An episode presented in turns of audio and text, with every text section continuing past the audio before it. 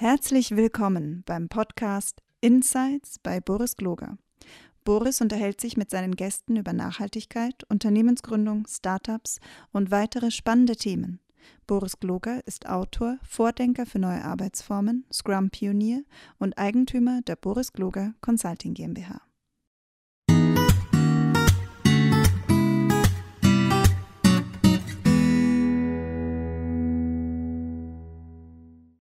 Hallo und herzlich willkommen. Hier ist Boris Kloge und schön, dass ihr wieder da seid. Heute habe ich mir den Arvid Weidemüller eingeladen. Und der Arvid ist äh, einerseits ein ganz lieber Kollege von mir, aber der hatte ja, bevor er angefangen hat, bei ähm, uns als agiler Coach zu arbeiten, eine Vorgeschichte. Der kam nämlich aus der Baubranche. Und heute möchte ich mich gerne mit dem Arvid mal über das Thema Baubranche an sich, agilem Bauen, gibt es sowas wie agilem Bauen überhaupt? Welche Challenges hat man denn so auf dem Bau? Welche Möglichkeiten gibt es denn auch? Was ist Bauen überhaupt?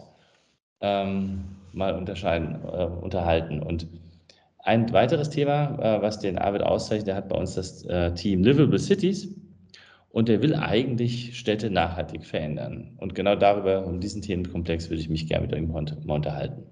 Arvid, schön, dass du da bist. Hallo Boris. Aber erzähl doch mal ein bisschen was für dich. Äh, nicht für dich, von dir. Gott, ich habe heute noch lauter, äh, keine Ahnung, Wortfindungsstörungen, vielleicht nicht genug gegessen. Also nochmal.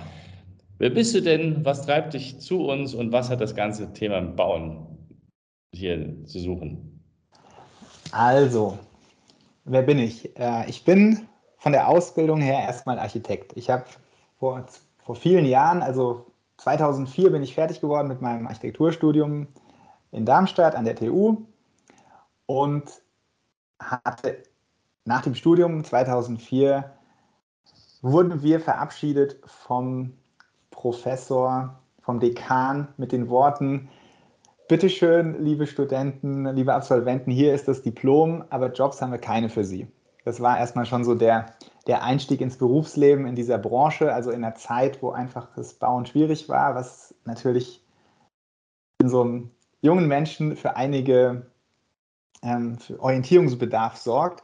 Dann habe ich mich umgeschaut und überlegt, wo will ich hin und habe gesagt, ja, bauen, klar, will ich. Ich will aber irgendwie nicht äh, nur so einen Teilbereich kennenlernen. Ich würde gerne kennenlernen, wie wie baut man von A bis Z? Ne? Alles Kundenkontakt, äh, verstehen, was der Kunde will, ähm, Haus liefern, hinstellen, fertigstellen, so alles. Ich wollte gerne alles kennenlernen. Ich hatte nicht Lust, mich da in so eine Nische zu begeben.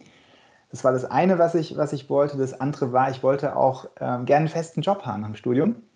Nicht wie einige meiner Kommilitonen, um genau zu sein, die meisten anderen, die dann irgendwie als Praktikant, Freelancer, ähm, Student, wie auch immer, im Architekturbüro dann angefangen haben. Ich habe gesagt, nee, ich hätte schon gerne einen, einen, festen Job. Also es waren so ein paar Rahmenparameter, die ich mir dann gesetzt hatte nach dem Studium. Und so habe ich eigentlich bei, ähm, bei Modulbau und, und Systembauunternehmen bin ich dann gelandet erstmal und habe dort äh, kennengelernt, wie man einfach baut. Einfach deshalb, weil bei so einem Modulbauunternehmen da ist, da ist vieles einfach schon vordefiniert. Schließlich, bei dem ersten Unternehmen, wo ich war, ging es ja darum, das Haus in, äh, auf lauter LKWs zu packen und dann äh, 100 LKWs irgendwo hinzufahren und dann aus diesen großen Bauelementen dann ein ganzes Gebäude zusammenzusetzen am besten so, so fertig wie möglich, ja, dass man dann, nachdem man das zusammengewürfelt hat, nur noch, ich sag mal, den Estrich reingießen muss, Teppichboden drauf und fertig. Ähm, das heißt, da habe ich im Grunde ganz früh gemerkt, wie einfach und schnell bauen gehen kann. Schnell vor allem. Also es war ja dann auch so ein Gebäude, stand in drei Monaten, ein, ein, ein Krankenhaus stand in drei Monaten. Ja, war vorher in der Fabrik alles vorgefertigt, hat man es hingestellt. Klar, wenn das dann stand, dann musste noch irgendwie die ganze Technik eingebaut werden. Also da kamen dann noch ein paar Monate dazu. Aber alles in allem super schnelles Bauen.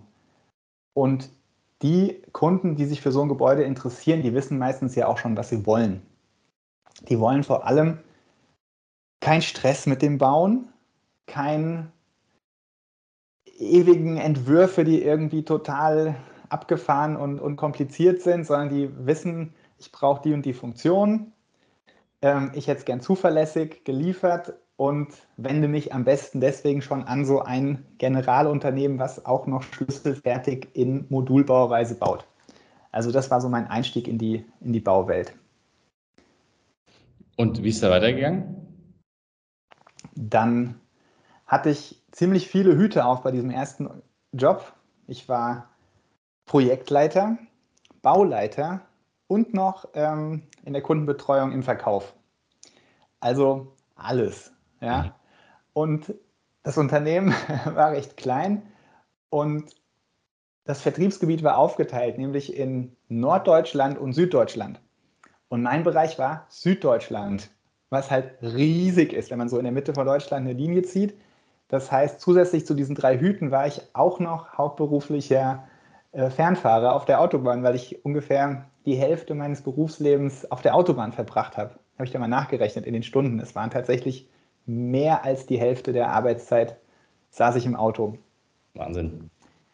Und da habe ich gesagt, okay, das ist irgendwie zu viel auf Dauer. Ich finde vieles spannend und gut, aber ich muss nicht unbedingt die drei Hüte aufhaben und vielleicht ein bisschen weniger Auto fahren wäre auch, wär auch schön. Dann habe ich mich da etwas verändert bin dann vom Modulbau in den Systembau gewechselt.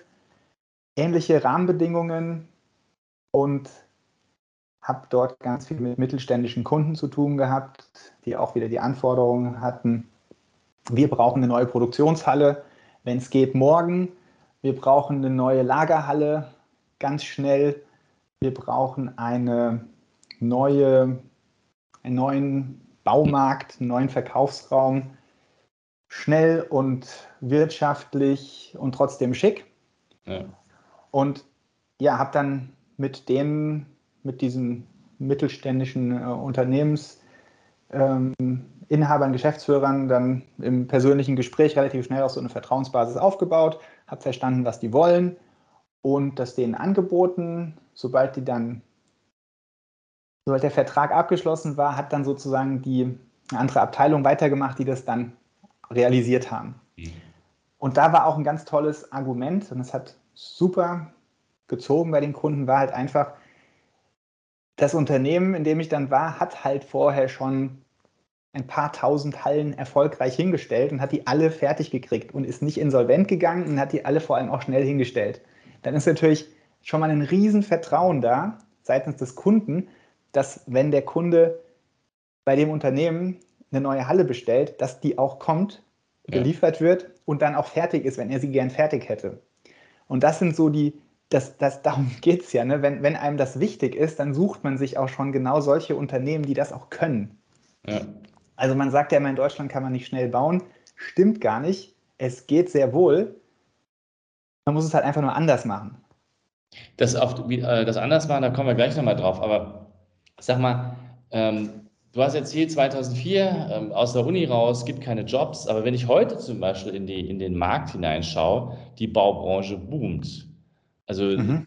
Äh, Häuser werden, also nicht nur Häuser, Gebäude, Straßen etc. pp. Da wird doch gebaut, bis der Arzt kommt. Es ist doch die größte, äh, äh, wie nennt sich das, die größte Branche, die wertschöpfendste Branche überhaupt zurzeit.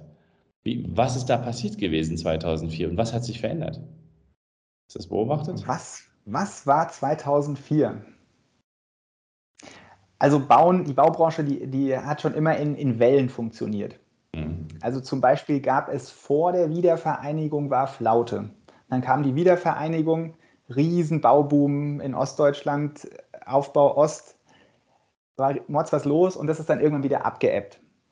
Und ich glaube, dieses Abebben, da war gerade so ein großes Tal und ich glaube, das hat auch noch bis 2004 irgendwie angedauert und dann kam halt nach 2004, dann irgendwann ging es dann wieder langsam hoch, dann kam halt nochmal zwischendurch 2008 die Finanzkrise ja.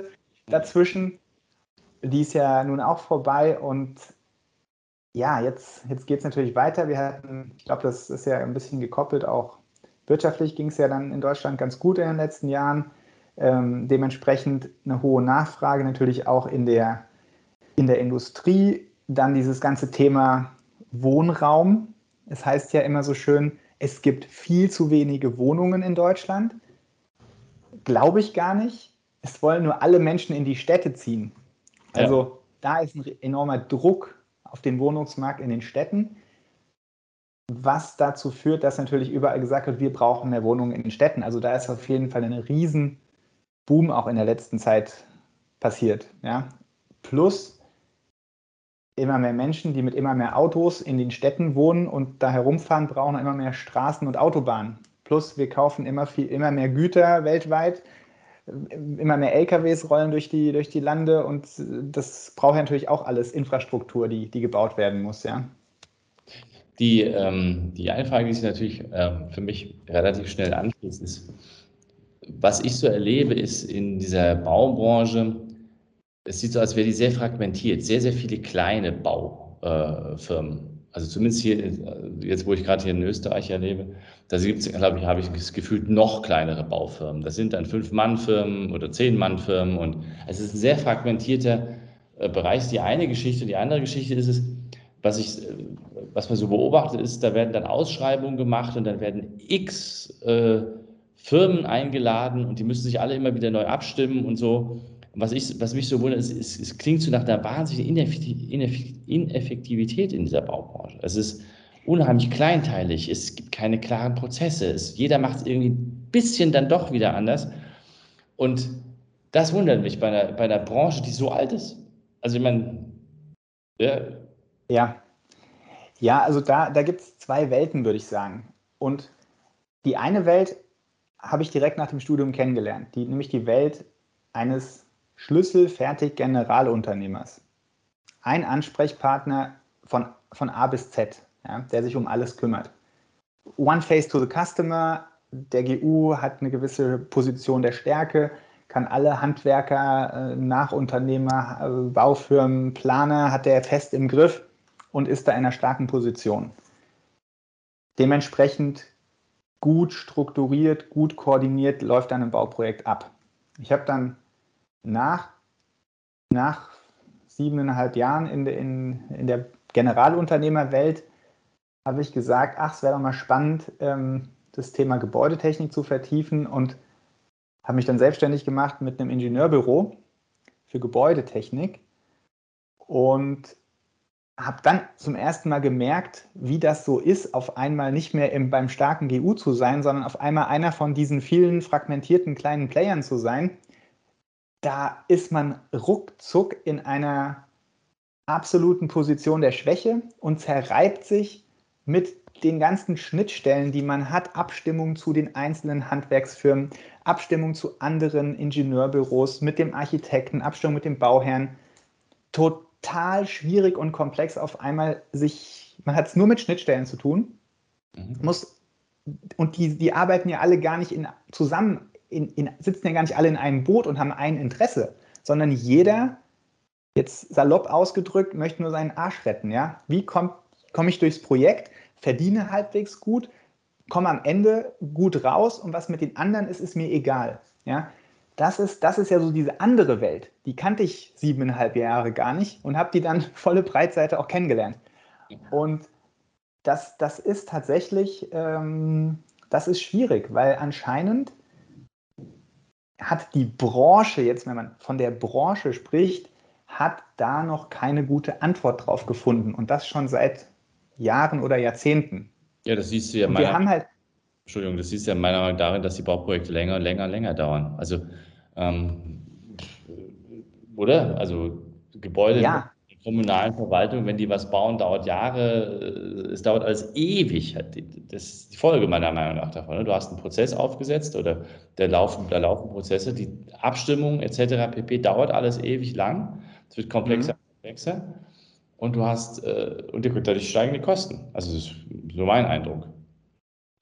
Ja, also diese, diese Fragmentierung, das ist, das ist ein Unterschied von Deutschland zu anderen europäischen Ländern oder zu Großbritannien oder Skandinavien.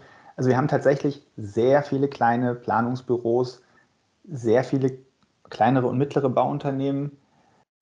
Und das ist bei uns nicht irgendwie konsolidiert, dass es dann da reihenweise große Ingenieurkonzerne gibt. Das ist eher noch so die, die Seltenheit.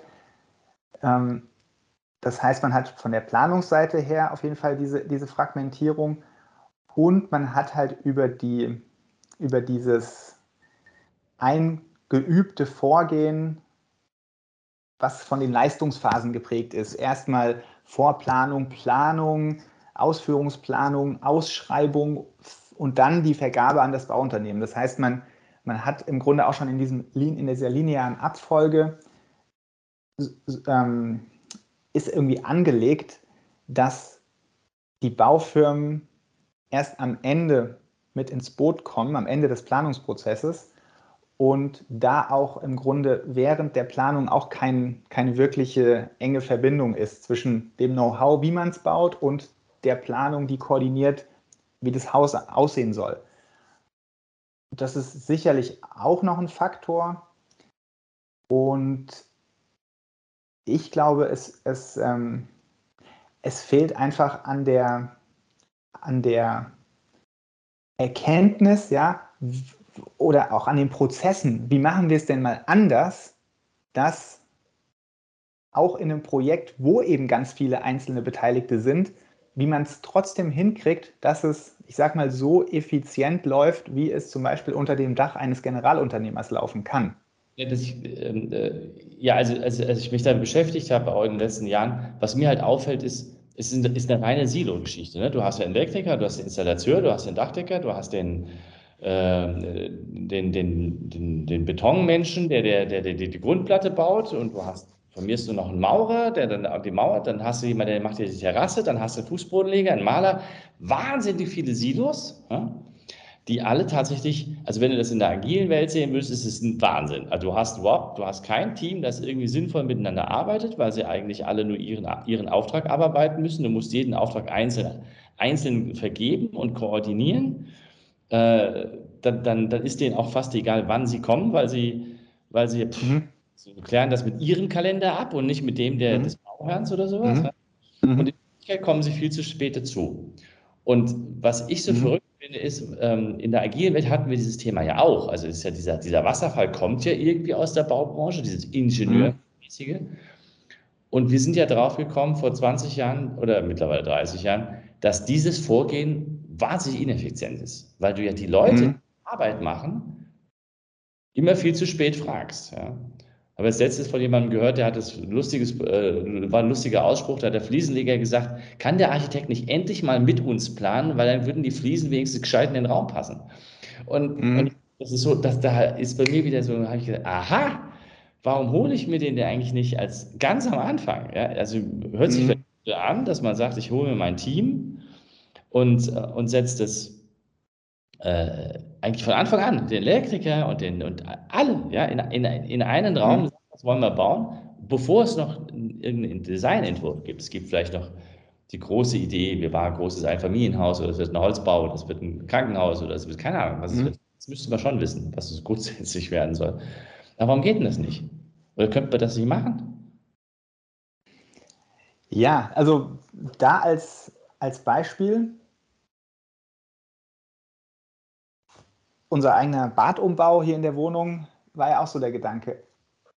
Ich kenne die Baubranche, ich weiß, wie Projekte laufen, ich weiß, dass es geradezu unmöglich ist, einzelne Gewerke so miteinander zu takten und zu koordinieren, dass ein Projekt ohne Pufferzonen einfach durchläuft. Und so ein Badumbau ist komplex. Ja? Da, da, äh, da sind sowohl Trockenbauwände zu stellen. Das ist ein Gewerk, Trockenbau. Ja. Die müssen gefliest werden, Gewerk Fliesen. Da müssen ähm, Sanitärobjekte angebracht werden, Gewerk Sanitär. Strom ist zu verlegen für die Beleuchtung, Gewerk Elektro. Und dann hat man noch die Malerarbeiten am Ende, Gewerk Maler. Das sind alles einzelne Handwerksberufe. Das heißt, wenn du es streng genommen nach den Gewerken, die in der Handwerkswelt vorgesehen sind, müsstest du für einen Badumbau fünf Firmen mindestens mal beauftragen. Bestimmt habe ich noch eine vergessen. Das ja. heißt, ich muss, wenn, wenn, und mein Wunsch als Auftraggeber ist, ich hätte gerne so kurz wie möglich Schmutz in der Wohnung. ich will, dass diese Baustelle so schnell wie möglich über die Bühne geht. Ja. Das heißt, meine Vorstellung von meiner Familie auch war, in zwei Wochen muss das Ding durch sein. Und jetzt überleg mal, wie kriegst du fünf Handwerker koordiniert, die innerhalb von zwei Wochen sich nicht gegenseitig auf den Füßen rumtreten, sich nicht über den anderen aufregen, weil der gerade nicht fertig ist, wenn die was machen wollen. Wie sollen die alle gleichzeitig in das kleine Bad reinpassen? Das funktioniert nicht. Das heißt, allein schon mit dem, mit dem Gedanken, ich beauftrage einzelne Gewerke, mache lauter einzelne Verträge und dann wollen die alle noch, ja, wann soll ich denn kommen? Dann sage ich, ja, am besten du kommst, du kommst am Dienstag um 11.25 Uhr, arbeitest bis 14.13 Uhr, dann kommt um 14.15 Uhr der Fliesenleger, klebt die Fliesen dran, der geht aber um 16.30 Uhr raus, damit der Elektriker die äh, Lichtschalter an die Wand machen kann. Das geht ja nicht. Dann sagen die Handwerker, nee, sorry, ich kann heute nicht kommen, ich bin gerade auf der anderen Baustelle. Ich schaffe es erst morgen um 11.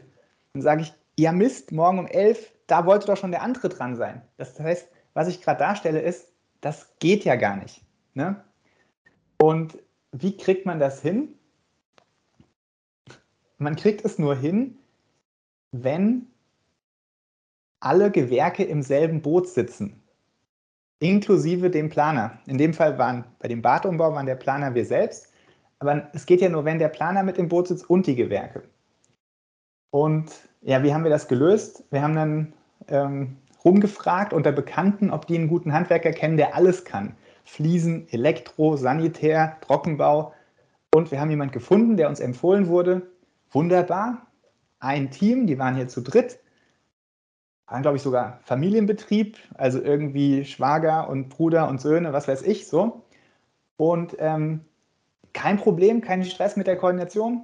Wir waren sozusagen der Planer, haben mit dem das durchgesprochen. Wie breit brauchst du es, dass deine Fliesen hinpassen? Wie, wie machen wir das, dass du die Wände gut hinstellen kannst? der hat sich selbst koordiniert, ja. selbst organisiert. Ist doch klar. Der hat sich, der streitet sich ja nicht mit seinem Bruder, weil der Bruder die Fliesen legen will und er das Kabel machen will. Die stimmen sich ja ab. Ist ja klar. Die sagen dann, guck mal, ich mache jetzt das, du machst schon mal was anderes. Die helfen sich gegenseitig, die übernehmen sozusagen auch mal die Aufgaben des anderen. Die sind alle irgendwie T-shaped. Der kann Fliesen legen, kann er am besten. Trockenbau kann er auch super. Und von Elektrik versteht er so viel, dass er es hinkriegt, eine Lampe anzuschließen. Also. Oder die Kabel durchzuziehen, das kann sogar oder ich, die wenn der, ja, wenn also das genau. Also das heißt, die, die machen einfach alles, was nötig ist, um am Ende ein fertiges Objekt hinzustellen. Das, ich will ja gar nicht Gewerke beauftragen, ich will ja gar nicht mich damit rumschlagen, wie ich die Handwerke koordiniere. Ich will ja ein fertiges Bad am Ende. Warum geht denn das jetzt nicht in der großen Baubranche? Also, weil das, das wäre ja, ich meine, ja, vielleicht denke ich da jetzt so agil, aber ähm, das muss doch auch größer gehen. Ich muss doch, ich müsste doch theoretisch mit fünf, sechs, sieben, acht, zehn Gewerken mich da hinsetzen können und das genauso machen. Und dann müsste vielleicht der Elektriker, das Elektrikergewerk müsste vielleicht, wenn er gerade eine Hand frei haben, keine Ahnung, dem anderen helfen, die Steine von A nach B zu tragen oder sowas, wenn er gerade nichts zu tun hat. Wäre ja nicht schlimm, könnte man ja machen. Ja, ich meine, da hängt jetzt noch eine andere Frage dahinter, die ich, um ehrlich zu sein, gar nicht beantworten kann. Warum gibt es, ähm, ich spreche jetzt einfach mal für Deutschland, warum gibt es in Deutschland die einzelnen Gewerke und die Zünfte? Warum ist der Architekt hat irgendwie Scheuklappen auf und plant nur? Der Statiker hat die Scheuklappen auf und plant nur die Statik. Ich will jetzt auch niemanden auf die Füße treten, ich mache es nur plakativ. Ja? Der, der Fliesenleger lernt halt Fliesen zu legen, ist der Fliesenlegermeister. Der Elektriker ist der Elektromeister. Also jeder ist ja ein Spezialist seines Fachs, ja. aber auch darin ist gleichzeitig mit gesagt, er versteht von den anderen Fächern nichts. Ja? Ähm, das heißt, und das ist ja eine ganz historisch gewachsene Geschichte. Ich weiß nicht, wann diese Zünfte und Gewerke in dieser scharfen Abgrenzung entstanden sind. Das weiß ich nicht. Aber so ist die Ausprägung heutzutage. Ja. Und wenn ich dann das gerne alles unter einem Dach hätte, muss ich zum GU gehen. Dem zahle ich aber von vornherein mindestens mal 20 Prozent mehr, weil der natürlich die Koordinationsfee sozusagen nimmt. Ja, der lässt sich das natürlich bezahlen, dass er die alle koordiniert.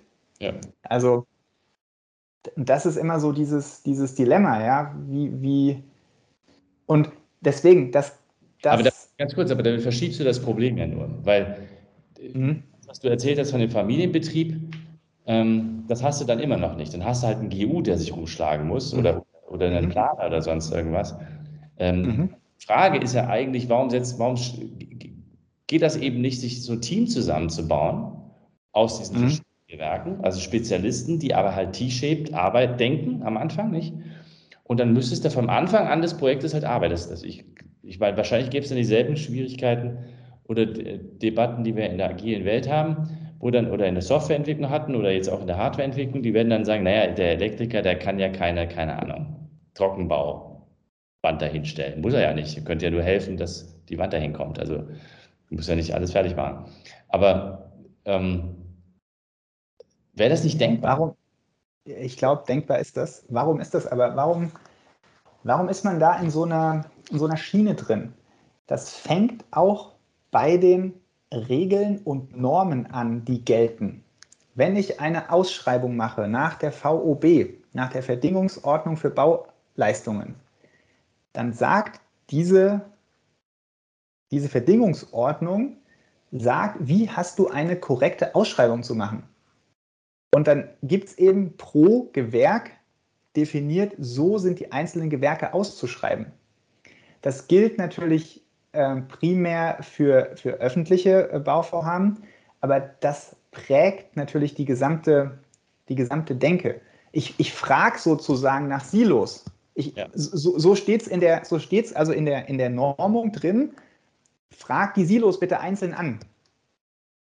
Und und dann gibt es natürlich die, die anderen Formen, das ist dann die irgendwie Funktionalausschreibung, aber da die, die, sich darauf spezialisiert haben, ein Angebot für, eine, für so ein Gesamtpaket abzugeben, sind halt die Generalunternehmer. Das heißt, schon bei der Anfrage muss ich quasi entscheiden, gehe ich zu dem Generalunternehmer, der die 20% extra nimmt an Koordinationskosten, oder frage ich alle einzeln an, so wie es ja auch in der Norm steht. Und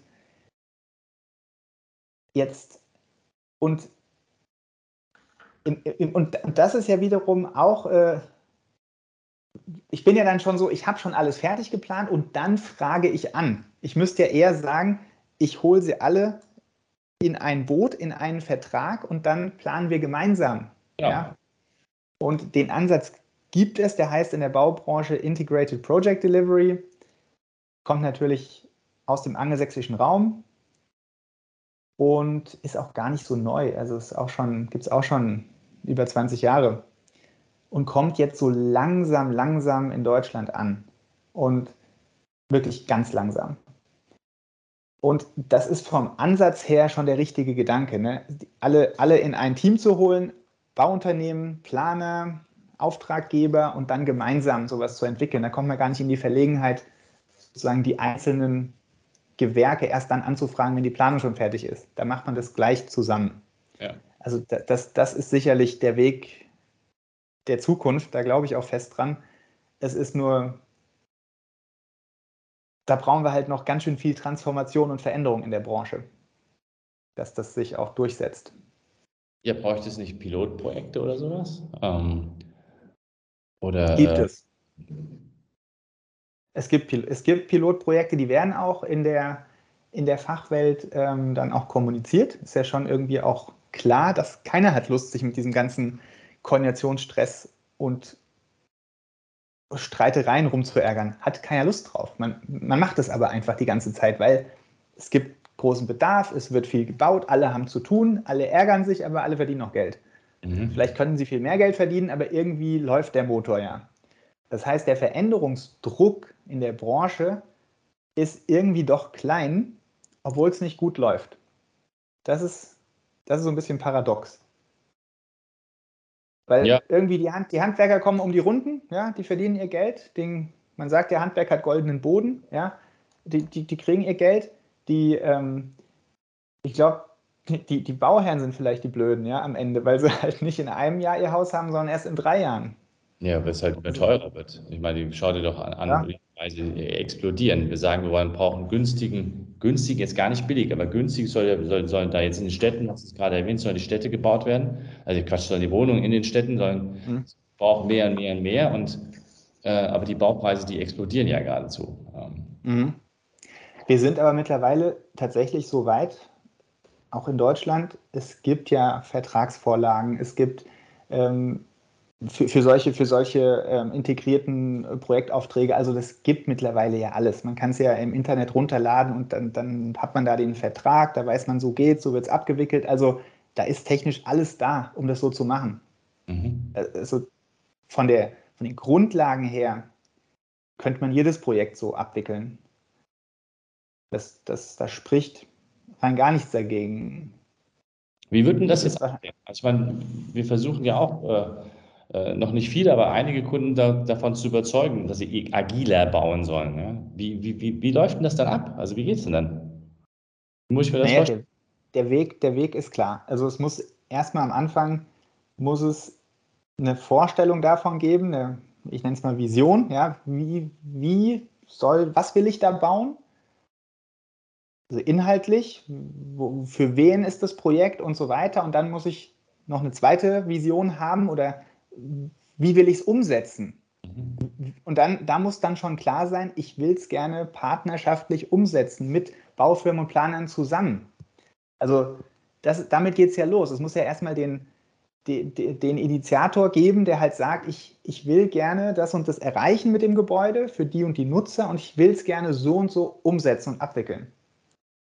Und wenn das erstmal gegeben ist, dann wird man sich logischerweise ganz klar die Planer und Bauunternehmen und Handwerker suchen, mit denen man zusammenarbeiten will. Und die dann hoffentlich umgekehrt auch mit einem zusammenarbeiten wollen. Also ich brauche also erstmal bevor ich anfange. Ich brauche das Team, natürlich. Das, das ist, und da darf ich dann sozusagen nicht der, dem, in, in alte Muster verfallen, und dann anfangen, äh, jetzt die, die Firmen nur nach dem Preis zu vergleichen, zum Beispiel. Dass ich mhm. sage, ich, ich brauche ein Team und ich hätte gerne immer in jedem Gewerk immer den günstigsten. Dann, dann bin ich schon wieder, dann gucke ich schon wieder nicht, wie passt es eigentlich in der Zusammenarbeit. Also ich muss ja erstmal die in, ins Boot holen, die auch miteinander arbeiten wollen und können. Ja. Wenn die sich nicht verstehen und irgendwie gar nicht partnerschaftlich arbeiten wollen, dann, dann sind es wahrscheinlich die Falschen. Also ich brauche dieses Team. Ja. Und das gibt genug Beispiele, die, die, die zeigen, dass, dass das ja auch der Weg zum Erfolg ist. Also wenn man so ein, einen, ein Freund von mir ist, ist Architekt, der baut Einfamilienhäuser, der macht jedes Einfamilienhaus mit den gleichen Handwerkern. Mhm. Also wenn du zu, als, als, als Bauherr zu ihm gehst und sagst, ach cool, ich habe ein Haus von dir gesehen, gefällt mir super, ich hätte auch gern so eins, dann sagt er, okay, plane ich dir, aber nur wenn meine Handwerker, mit denen ich immer arbeite, auch mitmachen dürfen. Also fang du Bauherr bitte nicht an, dann hinterher zu sagen, der ist dir aber zu teuer, der Fliesenleger, du willst einen anderen haben, weil, sorry, dann kann ich, dann, dann mache ich das nicht. Das mhm. heißt, das ist eigentlich, das gehört also mit dazu, ne? dass, dass man im, in dem Moment, wo, wo man als Bauherr ein Projekt lostritt, sozusagen auch gleich das Team sozusagen schon komplett ähm, mit an Bord holt. Und, und dann eben nicht am Ende äh, gesagt wird, der, Fliesenleger ist mir zu teuer, ich hätte gerne den günstigeren, weil was man dabei natürlich übersieht, ist, dass der jetzt vielleicht auf dem Papier günstiger ist, aber wenn ich den ganzen Hickhack und Koordinationsstress und Zeitverlust und das alles wieder mit einrechne, am Ende sogar Qualitätsprobleme, dann ist es wahrscheinlich doch nicht günstiger nach ja. hinten raus. Aber der, der ähm, Ansatz von erfolgreichen, ähm, von erfolgreichen Projekten zeigt immer, dass das Team da ist. Das ist ja auch übrigens das, warum Generalunternehmer mit einem hohen Eigenfertigungsanteil gut funktionieren. Weil die natürlich zwei Drittel des, des, der Bausumme im eigenen Haus mit eigenen Leuten erbringen, also da schon mal nicht den Koordinationsstress haben. Dann, dann ist dieser, dieser Stress äh, der bezieht sich dann nur noch auf 30 Prozent der Bausumme. Ja, aber damit, damit erzählst, also erklärst, äh, erwähnst du doch aber gerade noch ein ganz anderes Feld, nämlich dass, dass das Know-how für den Bau im eigenen Unternehmen liegen muss. Also ich muss selber in der Lage sein zu verstehen, was da ist. Und im Idealfall mache ich sogar mit den eigenen Leuten. Also dieses ganze Outsourcing-Gedöns, was man immer hört und irgendwie besucht sich überall die billigsten zusammen, ist ja eigentlich Quatsch. Das wäre ja dann für Verwaltungen, für Kommunen auch Absolut. zu sagen, ich mache mach mir meine eigene Firma als, keine Ahnung, Frankfurt Bau GmbH und die baut halt wieder selbst, anstatt Ausschreibungen zu machen. Das könnte man auch machen. Absolut. Und das ist vielleicht was, was ich noch mal ergänze zu, ich habe ja eingangs erzählt, wie ich, wo ich beruflich anfing nach dem Studium, ähm, Thema Modulbau. Was hat da wiederum funktioniert? Irgendwo in der Mitte von Deutschland, wo ich gar nicht wusste, dass es so einen kleinen Ort gibt mit so wenig Menschen, die irgendwo wohnen, ja, in dieser Abgeschiedenheit werden diese Module produziert. Und zwar, wieso funktioniert das? In der Fabrik gibt es Schweißer, die schweißen diesen Stahlrahmen zusammen. Dann werden irgendeiner nagelt die Platten dran. Dann ist der Fliesenleger aus dem Ort immer der gleiche, kommt vorbei, vor, vorbei und fließt noch in, dem, in der Fabrikhalle die ganzen Bäder, schraubt die WCs dran. Der Elektriker aus dem Ort, immer der gleiche, kommt vorbei, legt die Kabel in diesen Modulen. Das sind immer die gleichen Leute, die diese Module fertigstellen. Und dann werden die halt auf den LKW gepackt und zur Baustelle gefahren. Das heißt, die arbeiten immer mit dem gleichen Team mhm. Vor Ort. Also durch diese Verlagerung der Produktion von der Baustelle in ein Werk, in dem alle vor Ort sind. Das ist ja auch ein Weg, wie ich immer das gleiche Team zusammen habe. Und ähnlich bei dem, bei dem anderen großen, größeren Bauunternehmen, Systembauunternehmen, wo ich dann war, ähm, auch ein Generalunternehmer hat auch einen ganz hohen Eigenfertigungsanteil. Der macht halt nicht nur den Rohbau, der baut auch die Fenster selbst mhm. und die Fassadenelemente selbst. Und der baut die, die Heizungen selbst. Ein, ein ganz hoher Anteil an der Wertschöpfung ist im eigenen Haus. Ja? ja. Das, und das ist, also deswegen ist nicht Generalunternehmer gleich Generalunternehmer, sondern die Generalunternehmer, wo es schneller geht mit dem Bauen, die haben einen ganz hohen Eigenanteil mit eigenen Leuten, weil klar, auch die haben intern ihre Reibereien in dem Unternehmen. So, man sagt ja teilweise, äh, die internen Abteilungen sind noch schlimmer als, als die externen. Stimmt aber nur bedingt. Mit denen muss ich mich ja abstimmen. Und weil ich mich mit denen abstimmen muss, äh, knirscht es da auch, logischerweise, das ist normal. Und warum sagt man, dass das teilweise schwieriger ist als mit externen? Weil die externen, die kann ich im Preis drücken, die kann ich, äh, die kann ich ähm, äh, mit, mit denen kann ich umspringen, wie ich will, wenn ich der starke GU bin und diese nur die, die schwachen Handwerker. Das heißt, ich löse das nicht wirklich, ich ähm, verhalte mich einfach unpartnerschaftlich. Aber intern muss man sich halt miteinander abstimmen und reiben, damit es läuft. Zu so einem agilen äh, Bauthema, was äh, kommt doch sicherlich aber auch nochmal Technologie, weil ähm, habe jetzt gerade ein, ein, äh, ein, Seminar gehabt, um, um ging es um China und unter anderem haben sie uns dann gezeigt, wie man, wie die dort äh, zum Beispiel die neuen Hochgeschwindigkeitsstrecken bauen. Und die hatten sich, haben sich halt nicht überlegt, die sind anders rangegangen. Die haben nicht gesagt, okay, wie, wie viele Strecken können wir pro Jahr bauen?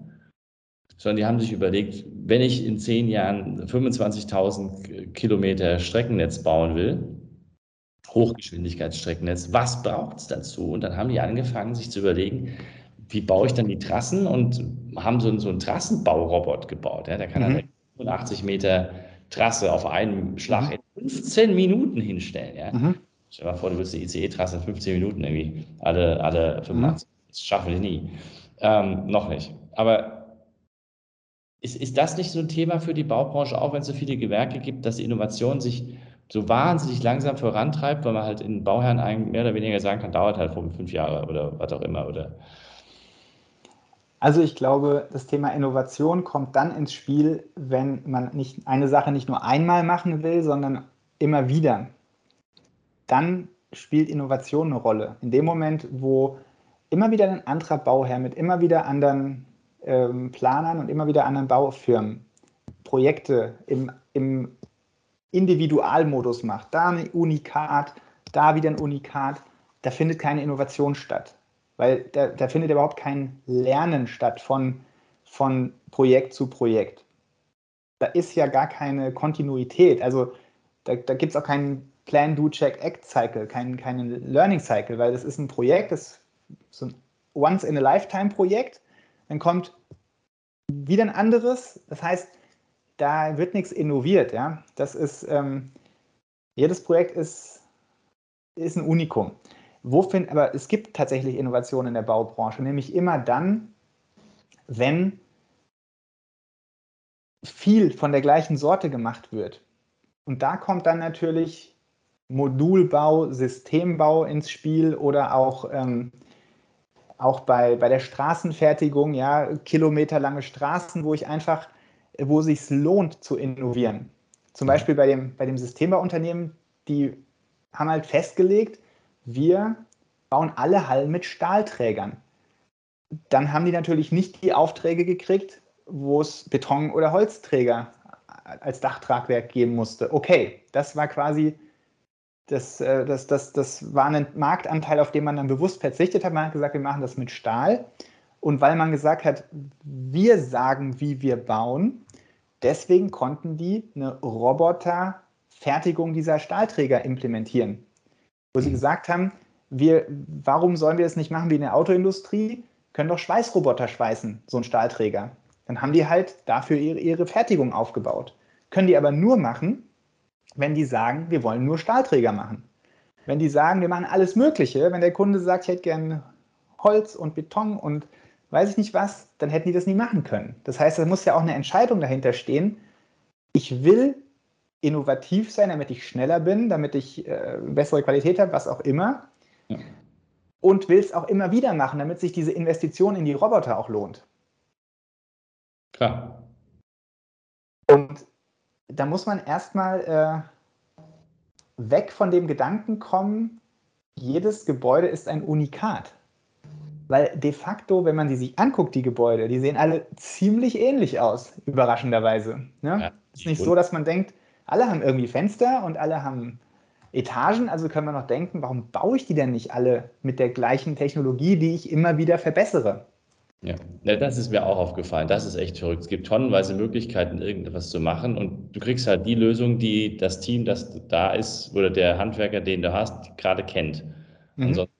Kriegst immer nur das, was die Leute sowieso kennen. Ja, also wenn du ökologisch bauen willst, dann ist es vielleicht nochmal, dann müsst du mit Leuten arbeiten, die schon mal ökologisch gebaut haben, weil die sehen, kennen andere Lösungen als die anderen. Da sind wir wieder beim Anfang, die richtigen Leute erstmal finden und dann am besten Thema Innovation gucken, wie man das immer wieder machen kann und jedes Mal verbessert. Und das ja. ist ja, und warum werden bei uns die ICE-Trassen nicht schneller gebaut? Weil ja auch aufgrund der, der Fragmentierung der Branche, sowohl was Ingenieurbüros als auch Bauunternehmen angeht, plus bei öffentlichen Vergaben der Notwendigkeit, kleinteilig auszuschreiben, also in Silos auszuschreiben und somit lokalen Handwerkern die Möglichkeit zu geben, sich an der Ausschreibung zu beteiligen. Ja. Also ich frage nach den Silos und dann frage ich noch danach, dass ich immer andere Unternehmen habe, je nachdem, wo ich baue. Also ja, die Art und Weise, wie schon danach gefragt wird, führt, zeigt eigentlich, da kann nie wirklich Innovation entstehen, weil ich immer wieder andere Leute im Boot habe. Ja, ist der politische Auftrag, der dann auch nochmal reinkommt. Du musst irgendwie die Region äh, subventionieren, indem du mit den Handwerkern in der, in der Region arbeitest. Eigentlich ein sinnvoller Gedanke. Hilft mhm. das, äh, mhm. wenn du sagst, ich will 1000 Kilometer Bahntrasse bauen. Mhm. Mit einem Team, das genau weiß, wie das geht. Ja. Mhm. Das ist irgendwie schon verrückt. Ja. Ja, ja da habe ich ja jetzt auch keine Lösung für. Da steckt wirklich ganz viel politisches System dahinter und, und auch, äh, ja. Naja, und auch, dass dann so eine große Organisation, wie wir hatten von den Trassen, die müssten ja dann wieder selbst bauen. Was sie ja nicht ja. mehr machen. Also das ist das nächste Thema, nicht? Also die ganzen großen Konzerne, die bauen ja nicht mehr selbst. Also sie haben ja gar nicht das Know-how. Genau, das, das, ist ja, das ist ja auf jeden Fall nochmal ein, noch ein Thema, ich glaube, da ist ja auch dann, sind ja auch große Bauunternehmen in Deutschland auch entweder pleite dran gegangen oder fast pleite dran gegangen, dass sie am Ende zwar riesengroße Baukonzerne waren, die aber de facto gar nichts mehr selbst gebaut haben. Also ja. auch 100% abhängig waren von anderen, die, die dann für sie bauen. Ja. Ja, aber so viel, so viel zum Thema Innovation. Also ich, die Branche kann super innovativ sein, braucht aber einen unternehmerischen Willen, das auch, das auch zu sein, ja, und, und den unternehmerischen Willen, ähm, da, da voranzukommen, da besser zu sein als die Konkurrenz. Und in dem Moment, wo, wo aber schon, wo man sich quasi darauf einlässt, dass, dass ähm, die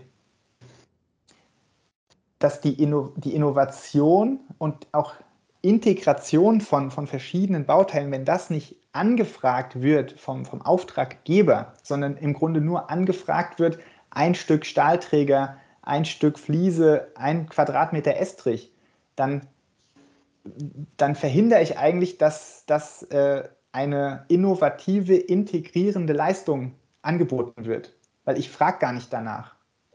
Ja. Also man muss so richtig fragen, vor allem. Ja, ist es nicht auch so, dass ähm, ich weiß gar nicht, bei wem man da jetzt den, den, die Verantwortung suchen muss, aber ist es nicht vielleicht auch so, dass nicht wirklich userzentriert in der Baubranche gearbeitet wird? Also, wie soll ich das erklären? Ähm, also ich meine, jeder möchte gern sein individuelles Haus haben und kriegt aber dann doch in der Regel so, ein, so eine, ich meine, so eine Standardhütte dahingestellt. Also, und ist, ist es nicht so, dass, ähm, dass noch viel zu sehr gedacht wird, man weiß, wie die Menschen wohnen wollen, anstatt wirklich die Leute zu fragen, wie sie wohnen wollen oder nicht in die ganze Frage ist verkehrt, wirklich das zu bauen, was echte User brauchen? Also wieder ein Beispiel aus, aus China haben sie heute auch gezeigt, dachte ich, ich bin völlig irre. Die haben sich überlegt, was passiert, wenn du über die Straße gehst und dein Handy in der Hand hältst. Und die Lampe ist aber oben. Dann wirst du überfahren, weil du nicht hinschaust, weil du auf ihr Handy schaust. Was haben sie gemacht? Die haben die Lampe, die Ampel auf die, auf die, also auf die Straße, auf die Straßenkreuzung gepackt. Also auf die Straße, nicht mhm. stellst, sondern eigentlich auf den Boden, ne? damit die Leute, während sie auf ihr Handy schauen, sicher über die Straße kommen können. Das finde ich userzentriert irgendwie. Mhm. Also ich, ich würde sagen, äh, es gibt ganz viel Userzentrierung in der Branche. Auf jeden Fall. Hm, ich, also man muss es differenzierter betrachten. Also ich, ich kann dir verschiedene Beispiele nennen.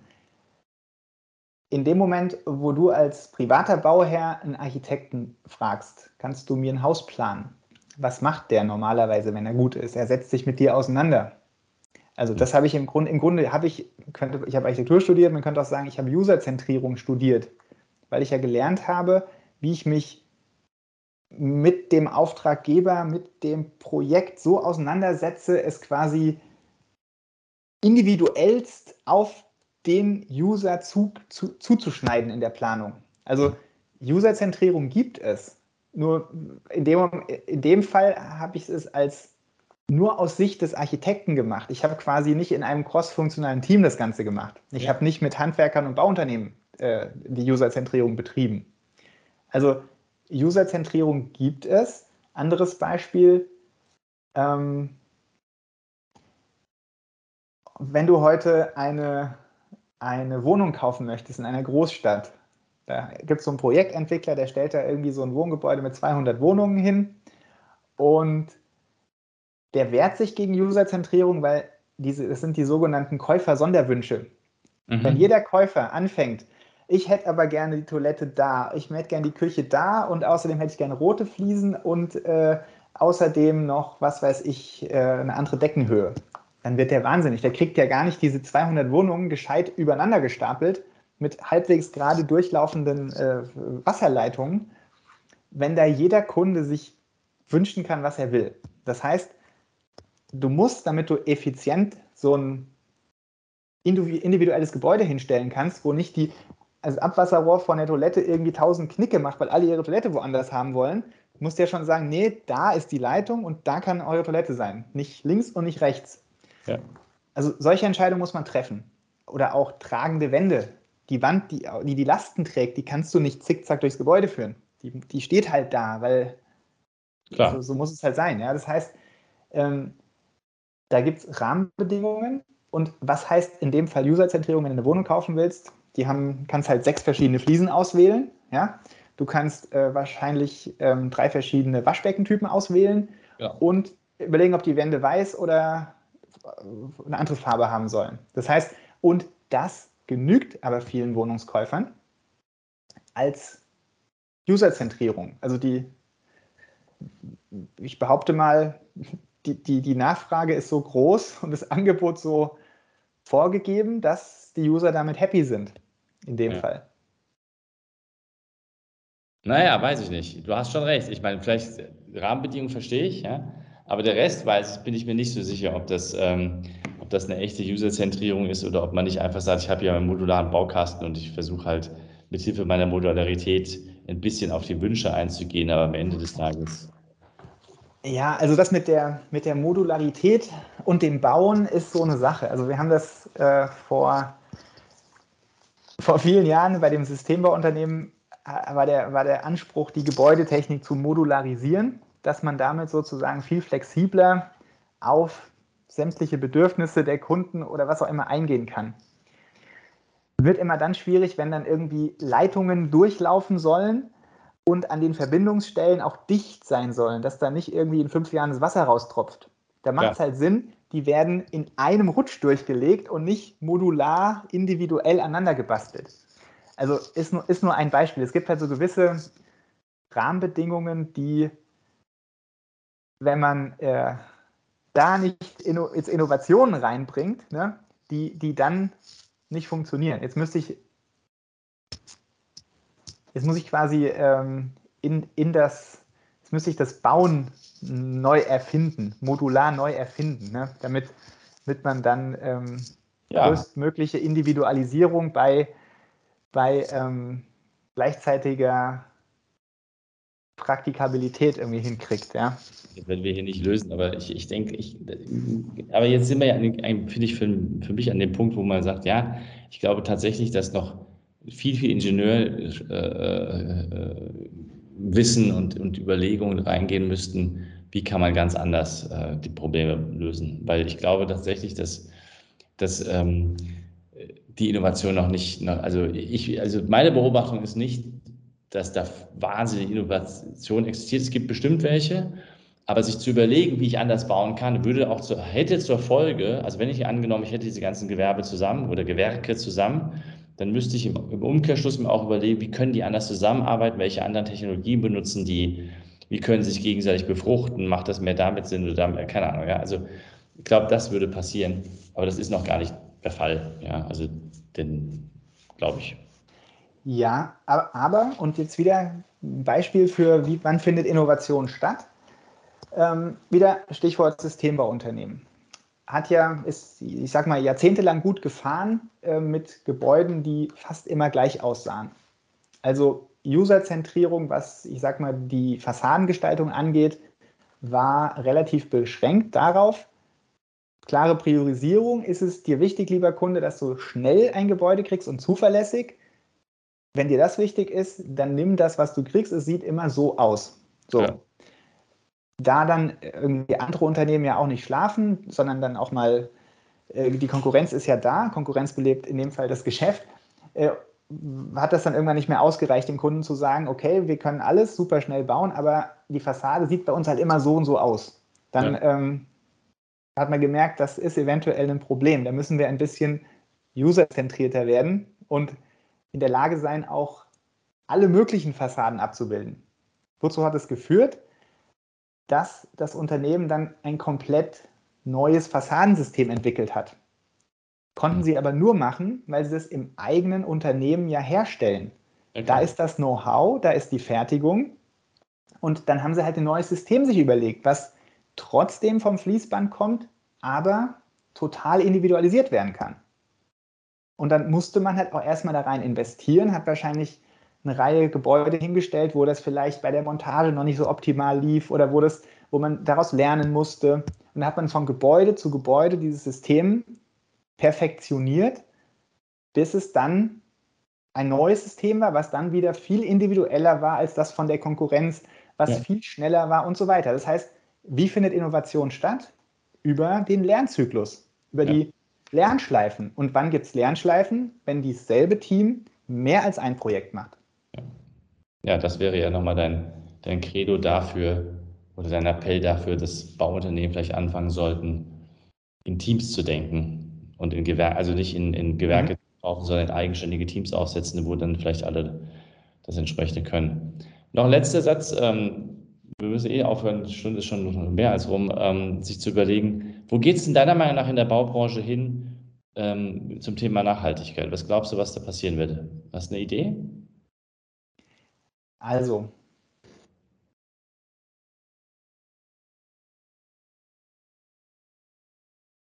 das ist, das ist eine, also es, es geht auf jeden Fall, wird es dahin gehen, dass mit anderen Materialien gebaut wird.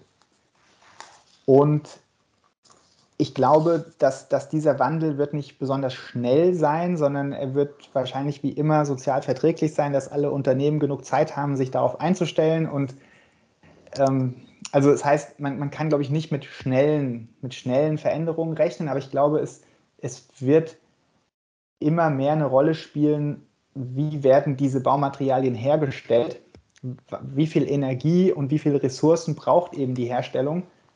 Und das wird zunehmend mehr die, die Kosten am Ende auch beeinflussen, wenn diese Lifecycle-Betrachtung auch tatsächlich bepreist werden wird. Also ich glaube, das, das, ist ein, das ist ein Weg, denn das darf man nicht vergessen, Bauen an und für sich ist halt brutal klimaschädlich. Ja? ähm, weil es halt einfach nichts braucht, mehr Ressourcen als, als ein Haus hinzustellen. Und da gibt es eine Menge Forschung ähm, und da brauchen wir einfach mehr Beispiele, wie man zum Beispiel mit, es gibt statt, wir wissen alle, mit Holz bauen ist super, total ökologisch, erstens nachwachsen, zweitens wird CO2 gebunden aber es dauert halt, bis so ein Baum nachwächst.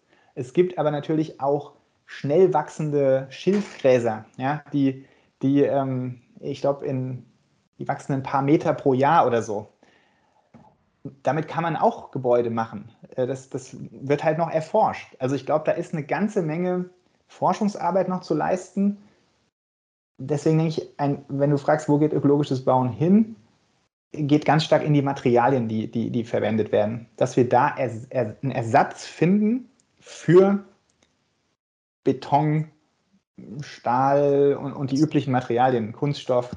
Die ganzen Dämmungen, die überall reingebaut werden, glaube ich, ja. sind die größten Themen. Ja.